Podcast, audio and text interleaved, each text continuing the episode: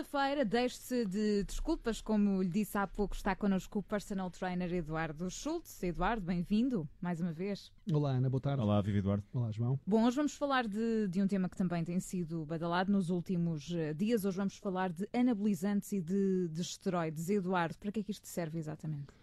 Olha, Ana, este é um tema muito complexo e, sobretudo, eu tenho denotado naquilo que são opiniões que vêm a público de alguma falta de conhecimento sobre o tema e vai gerando aqui alguns soundbites que podem confundir os nossos ouvintes e podem levar aqui a algumas interpretações que não sejam as mais corretas. Apesar de tudo, é difícil numa rúbrica pequena como a nossa ter tempo para uh, entrar em alguns detalhes. Aliás, detalhes esses também para os quais eu não serei a pessoa indicada para os abordar, até porque a minha área é o exercício, não é a medicina, não é a bioquímica. Haverá especialistas nessa matéria que podem esclarecer melhor do que eu, inclusivamente mas hum, até porque o tema, julgo eu que exige alguns esclarecimentos, dada a minha experiência e baseado também na informação que procuro, eu julgo que conseguimos falar sobre o tema e os nossos ouvintes saírem daqui hoje com alguns esclarecimentos úteis em relação àquilo que são os esteroides e a sua utilização. Até porque isto está muitas vezes relacionado e ouvimos muitas vezes eh, relacionar as duas coisas, os ginásios e este, este tipo de, de, de esteroides anabolizantes. Mas para que é que isto serve exatamente? Ana, estes esteroides anabolizantes têm várias funções, mas como tu disseste no início, e pegando um bocadinho nisso, as notícias de facto têm vindo a público com títulos como a droga nos ginásios, têm colado os ginásios uh, e os PTs em particular à promoção, ao aconselhamento até à venda desses anabolizantes. E essa generalização, que, que é perigosa, feita de forma leviana e torna-se até falaciosa, acaba por descredibilizar de forma muito infeliz aquilo que é um setor de atividade e uma profissão que muito tem feito pela promoção da saúde em Portugal, através do exercício físico e, e da sua saúde.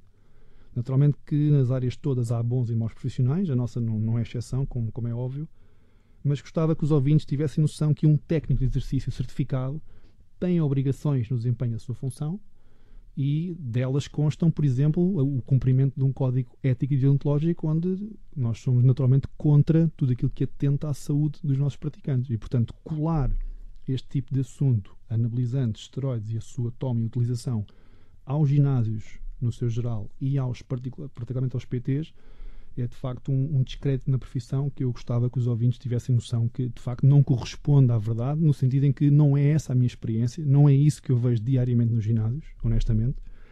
Um, existem esses, esses episódios, não são negligenciáveis, mas francamente são uma minoria daquilo que é a frequência atual no, nos health clubs e nos ginásios em Portugal.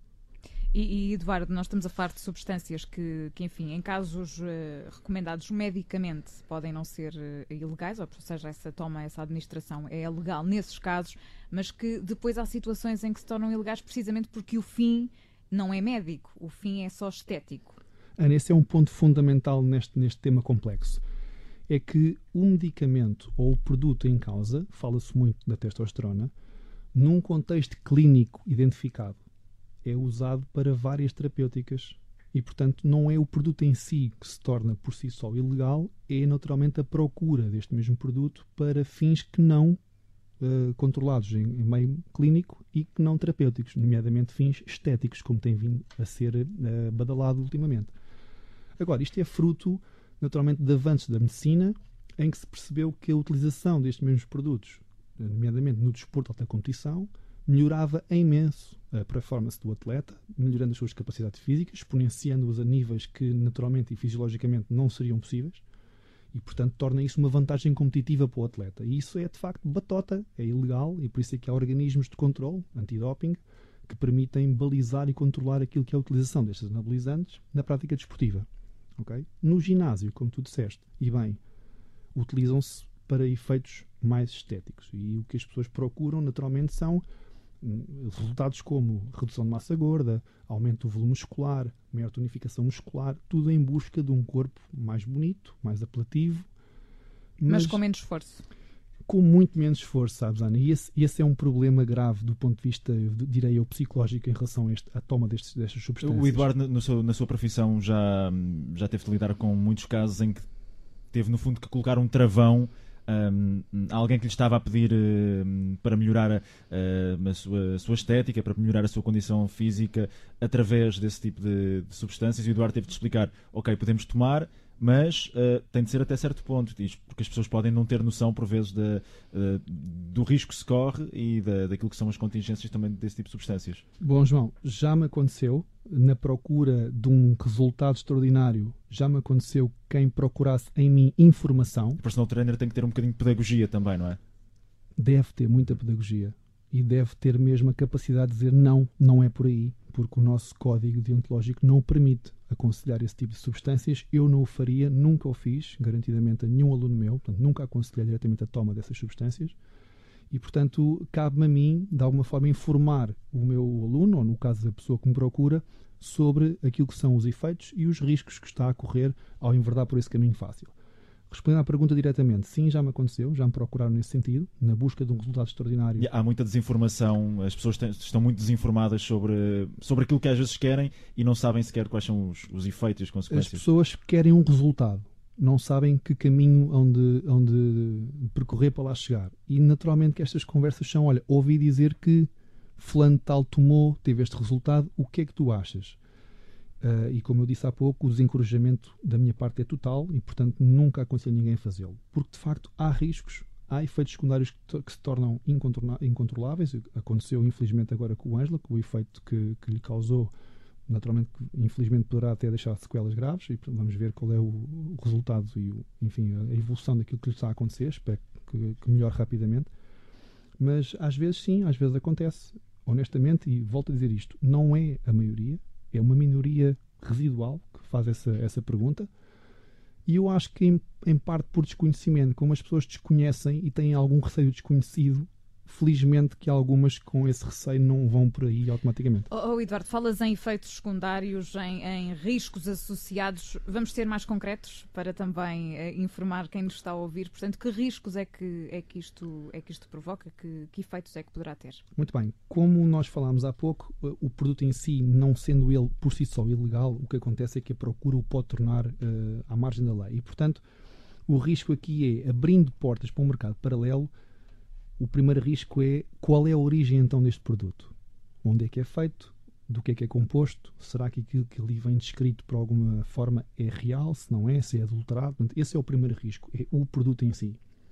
Depois, naturalmente, não havendo nenhum tipo de supervisão médica, o risco da administração, seja ele pela dosagem ou pela forma de, de administração, naturalmente correm riscos, nomeadamente infecções bacterianas, como agora aconteceu. Portanto, esse, esses dois são os grandes riscos. Depois, efeitos secundários concretos dependerá sempre de cada corpo. A reação que o corpo toma àquele produto, da mesma forma que um medicamento dito normal poderá ter algumas reações e alguns efeitos secundários, neste caso não é exceção. E, portanto, no caso da testosterona, no caso dos homens, por exemplo, há uma atrofia testicular evidente, às vezes aparece mais acne do que é suposto, poderá ter até efeitos na questão da fertilidade, e, portanto, há um risco associado de, de a pessoa se tornar menos fértil por isso.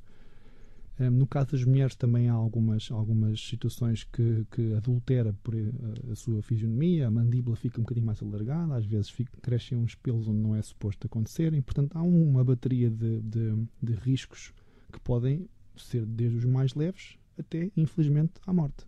Portanto, não sendo um caso uh, medicamente identificado, como é fácil de, de, perceber a toma destas substâncias, não precisando delas, obviamente o nosso corpo vai, vai reagir. Cada caso é um caso. Esta toma é ilegal nestes casos que não estão medicamente identificados. E há também esse, esse risco quando essa toma é feita fora de ambiente hospitalar, médico controlado, como também uh, é fácil perceber uh, porquê. Bom, Eduardo, a questão é que um, estes resultados, este corpo perfeito que que enfim muita gente quer alcançar. Tudo isto é possível com exercício físico, sem recurso a este, este tipo de, de substâncias, mas é um processo que obviamente demora, demora tempo, exige dedicação, disciplina, uh, mas lá está, é o que é. É o que é. De facto, nós temos a possibilidade de, controlando vários aspectos que diz respeito à nossa saúde, poder atingir resultados muito, muito satisfatórios em relação àquilo que é então o corpo belo, o corpo bonito. Se nós formos mais rigorosos na alimentação, se nós formos mais consistentes no treino, se nós primarmos por ter um sono de qualidade e realmente reparador, se tivermos, naturalmente, que aqui uma componente hormonal que nos possa ser favorável e uma parte que não é negligenciável, que é uma componente genética, nós podemos ter resultados muito satisfatórios, com corpos bonitos e, sobretudo, saudáveis, sem o uso e o recurso hum, a algum tipo de anabolizantes, no caso, esteroides anabolizantes. Agora, este é um caminho que demora mais tempo, que é preciso mais sacrifício, mais disciplina, mais resiliência, mais regularidade neste tipo de hábitos, sejam eles, como disse, na alimentação, no sono e até no treino, sobretudo no treino. E, portanto, é um caminho que demora mais tempo. E, naturalmente, que nem todas as pessoas têm um perfil de resiliência que lhe permite ter este caminho durante este tempo todo.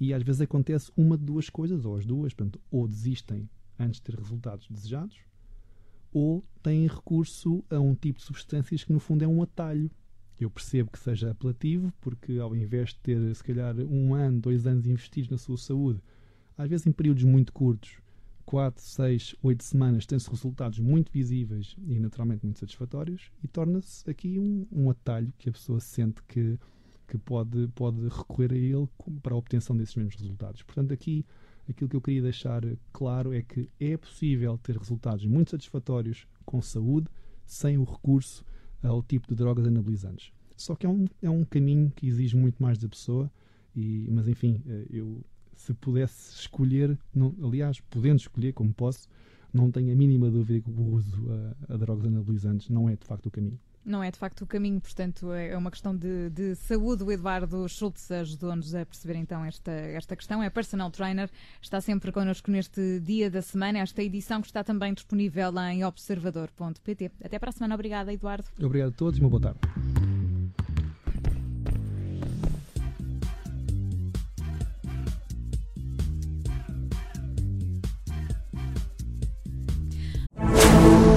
Rádio Observador. Ouça este e outros conteúdos em observador.pt/barra rádio e subscreva os nossos podcasts.